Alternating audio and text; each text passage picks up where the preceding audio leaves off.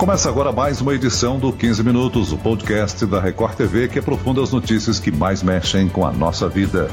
Olha, falta pouco mais de dois meses para as eleições municipais de 2020. Os partidos políticos já iniciam os preparativos para o início das campanhas em um ano bem diferente. Por causa da pandemia do novo coronavírus, medidas especiais foram tomadas para garantir a segurança dos eleitores e dos mesários na votação. A secretária-geral do Tribunal Superior Eleitoral, Aline Osório, é a nossa convidada especial para comentar sobre essas mudanças. Bem-vinda, Aline. Olá, muito obrigada, é uma honra estar aqui. Aqui comigo também está o repórter da Record TV que acompanha o processo eleitoral lá de Brasília, Clébio Cavagnoli. Olá, Clébio. Olá, Celso. É um prazer também estar aqui com você no podcast e conversar também com a Aline para a gente tentar esclarecer para os eleitores esse momento novo eu diria até que inesperado, né, Celso, que os eleitores vão enfrentar nessas eleições municipais. Então, Celso, como você disse, de fato a gente vive esse momento atípico em todos os setores de serviços, não é diferente né, nas eleições municipais, que também precisaram ser adaptadas em razão da pandemia.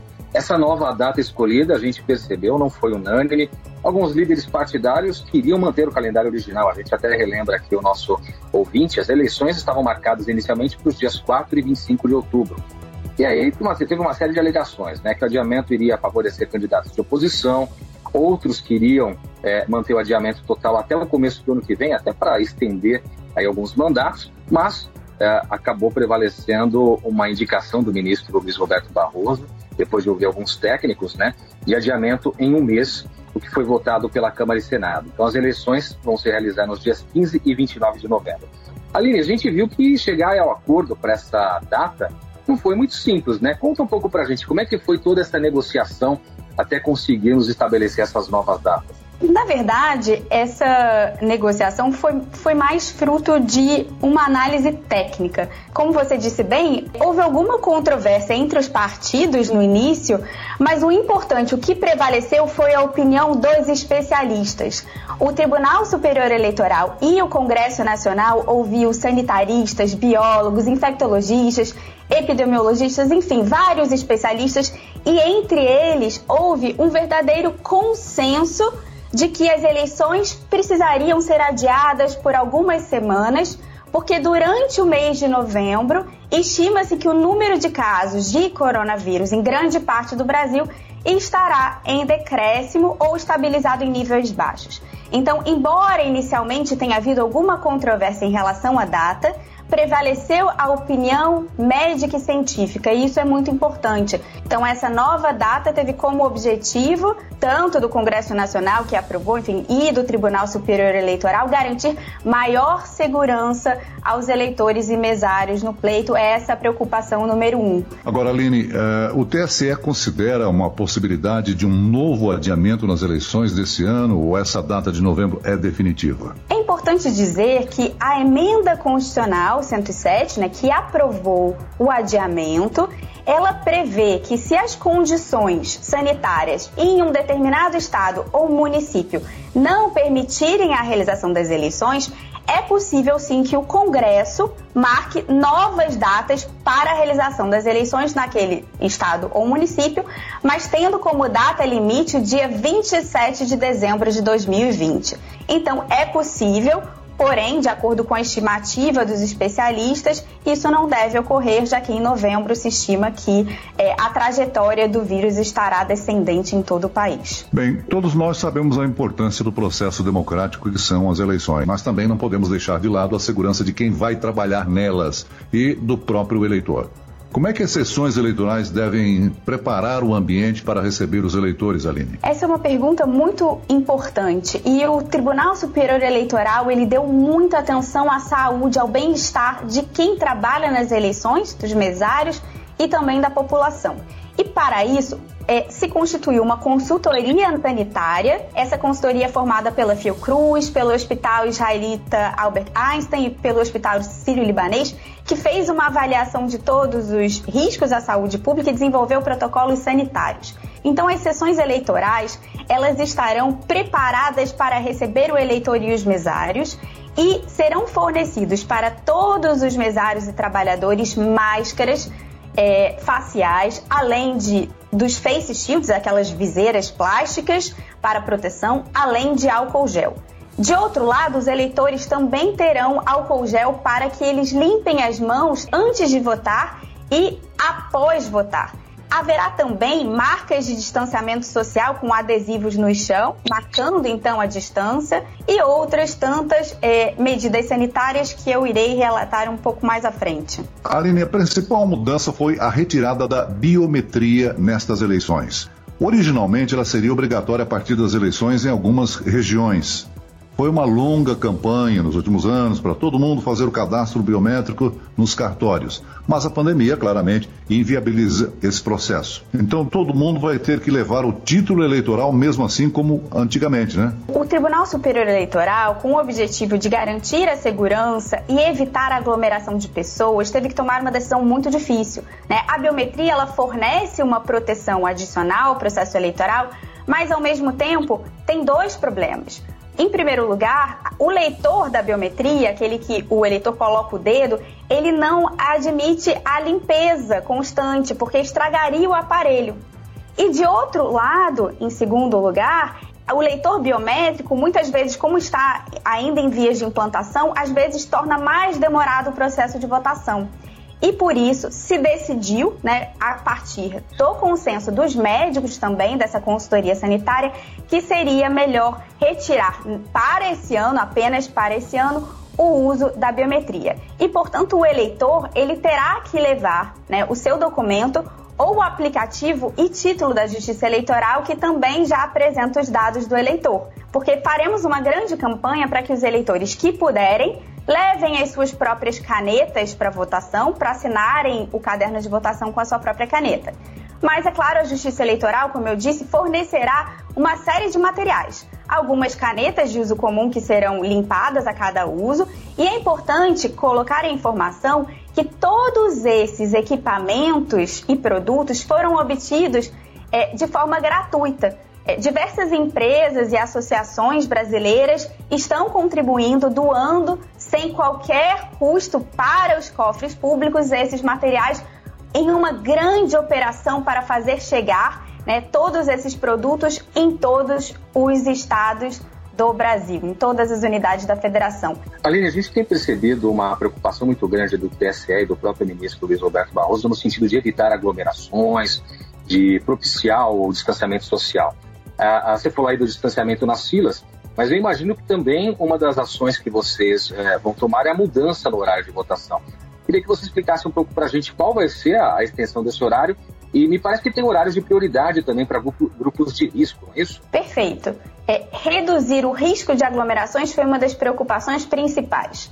E se verificou que os eleitores é, vão mais à sessão eleitoral na parte da manhã, e também se percebeu que a extensão em uma hora do horário de votação seria muito importante para reduzir esse risco de aglomeração de pessoas. Então, o Tribunal Superior Eleitoral decidiu é, começar as eleições um pouco mais cedo. Se antes as eleições ocorriam das 8 horas da manhã às 5 horas da tarde, agora para 2020 elas começarão às 7 horas da manhã, indo até às 17. E aí, lembrando que todo eleitor que chegue até a sessão eleitoral até as 17 horas, ele deve ser atendido. Então, é possível que se estenda um pouco além das 17 horas. E no início da manhã, é, também se tomou uma segunda medida. Além de antecipar o horário de início da votação, se criou né, um horário preferencial para os eleitores maiores de 60 anos. Esses eleitores, como se sabe, eles compõem esse grupo de risco para o novo coronavírus. E, portanto, das 7 às 10 da manhã, esses eleitores terão votação preferencial. Isso, é claro, não significa que eleitores que é, vão acompanhando esses eleitores maiores de 60 anos ou que não estejam nessa faixa né, etária não possam ir votar nesse horário. Porém, eles devem respeitar a preferência. Agora, estão sendo veiculadas campanhas de voluntariado para quem quiser atuar como mesário. Há por acaso um temor de falta de mesários nesse ano devido à pandemia? Esse era um temor inicial, Celso, e é importante dizer que o mesário ele presta um serviço importantíssimo para o país para a democracia e ele está ligado, então, à justiça eleitoral, né? Um órgão da justiça e não aos partidos políticos. E claro, inicialmente se pensou que alguns, alguns mesários, sobretudo os mesários mais experientes, que são voluntários e que às vezes estão no grupo de risco, ou seja, de maiores de 60 anos, pudessem não querer participar desse processo com medo, com temor da pandemia. Porém, a nossa campanha tem tido bastante sucesso e as pessoas têm compreendido a importância desse momento né, desse momento que é realmente o que nós chamamos de festa da democracia, enfim, em que as pessoas é, podem ir exercer o voto e, portanto, escolher quem estará à frente do país. Então, esse foi um temor, sim, mas ele na prática não tem. Nós temos tido até o resultado inverso. Temos muitos mesários voluntários que estão querendo participar desse momento e ajudar o país. Aline, você falou aí de partido político e a gente sabe que é, essas eleições elas por conta da pandemia, trazem impactos aos eleitores, que a gente está aqui esclarecendo, mas também aos candidatos. Quer dizer, é, todos os partidos vão ter que rever a forma de fazer campanha. E daqui a algumas semanas é que esses candidatos, tanto a prefeitos quanto vereadores, começariam a fazer viagens aí pela, pelas regiões é, é, mais afastadas dos centros de suas cidades. E nessas viagens, nessas, nesses momentos de campanha, sempre aconteciam aqueles tradicionais abraços, a campanha chamada corpo a corpo. Como é que isso tem que ser visto nessa campanha por conta da pandemia? E, e claro, o TSE também tem feito alguma orientação para os candidatos nesse sentido, para evitar aglomerações, contato físico. E, sem dúvida, isso vai ser um ponto muito importante para esse pleito. Né? Eu acho que é, há alguns esclarecimentos a serem feitos. Primeiro, que é, cada município né, ou estado pode ter alguma restrição né, de aglomeração como por exemplo um lockdown, algum outro tipo de restrição à aglomeração, e isso terá que ser respeitado pelos candidatos. E esse é um ponto bastante importante. Agora, a justiça eleitoral, o nosso papel aqui é dar orientações é, de caráter geral. Então, o que nós podemos dizer é que, preferencialmente, os candidatos devem realizar né, esses eventos com o menor número de pessoas, evitar esse contato físico ao máximo, né? Estimular o uso da máscara por todos os presentes. Enfim, há alguns cuidados sanitários que são aqueles cuidados que todos nós já estamos sabendo, né, por conta desse tempo na pandemia. A responsabilidade é de cada um dos candidatos e dos partidos políticos de cuidar, né, de ter esse cuidado com os eleitores. Agora, Aline, lá nos Estados Unidos se discute se as eleições podem ser feitas pelo correio. Assim, ninguém precisa sair de casa. Isso pode ser feito por aqui, já que temos um sistema de urnas eletrônicas e não o voto por papel? Essa é uma discussão muito importante e ela tem sido discutida em vários países, não só nos Estados Unidos. E a orientação dos organismos internacionais né, que lidam com a democracia, com processos eleitorais, é de que é perigoso mudar a forma de fazer as eleições muito em cima das eleições. Por quê? Não há tempo para testar, não há tempo para implementar esses mecanismos, verificar se haverá fraudes ou outros riscos. E no Brasil há uma preocupação muito importante com o sigilo do voto, né? Esse sigilo que não pode ser quebrado por aqueles que estão perto e por isso há um local específico para realizar a votação. Aline, o eleitor que se considerar inseguro por causa da pandemia, ele poderá ser penalizado se ele não comparecer para a votação? Olha, o voto no Brasil, ele é obrigatório. Isso significa que o eleitor que não comparecer, ele deve justificar a sua ausência e justificar a sua ausência com a apresentação de um documento comprobatório. E o que eu posso dizer também é que a Justiça Eleitoral está implementando uma grande novidade.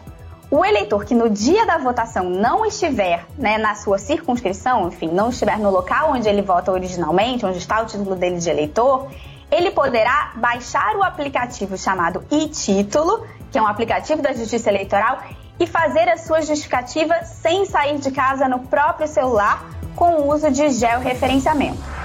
Muito bem, nós chegamos ao fim desta edição do 15 Minutos. Eu quero agradecer a participação da secretária-geral do Tribunal Superior Eleitoral, Aline Osório. Muito obrigada a todos, foi uma felicidade e a Justiça Eleitoral estará pronta para responder todas as perguntas e dúvidas e falar para o eleitor e para o mesário que nós estamos colocando a saúde de vocês em primeiro lugar e a democracia também. Agradeço também a presença do repórter da Record TV, Clébio Cavagnoli. Eu que agradeço, Celso. Um prazer participar com você e com nossos ouvintes aqui no podcast. Esse podcast contou com a produção de Homero Augusto, dos estagiários Andresa Tornelli e David Bezerra. Eu, Celso Freitas, te aguardo no próximo episódio. Até lá!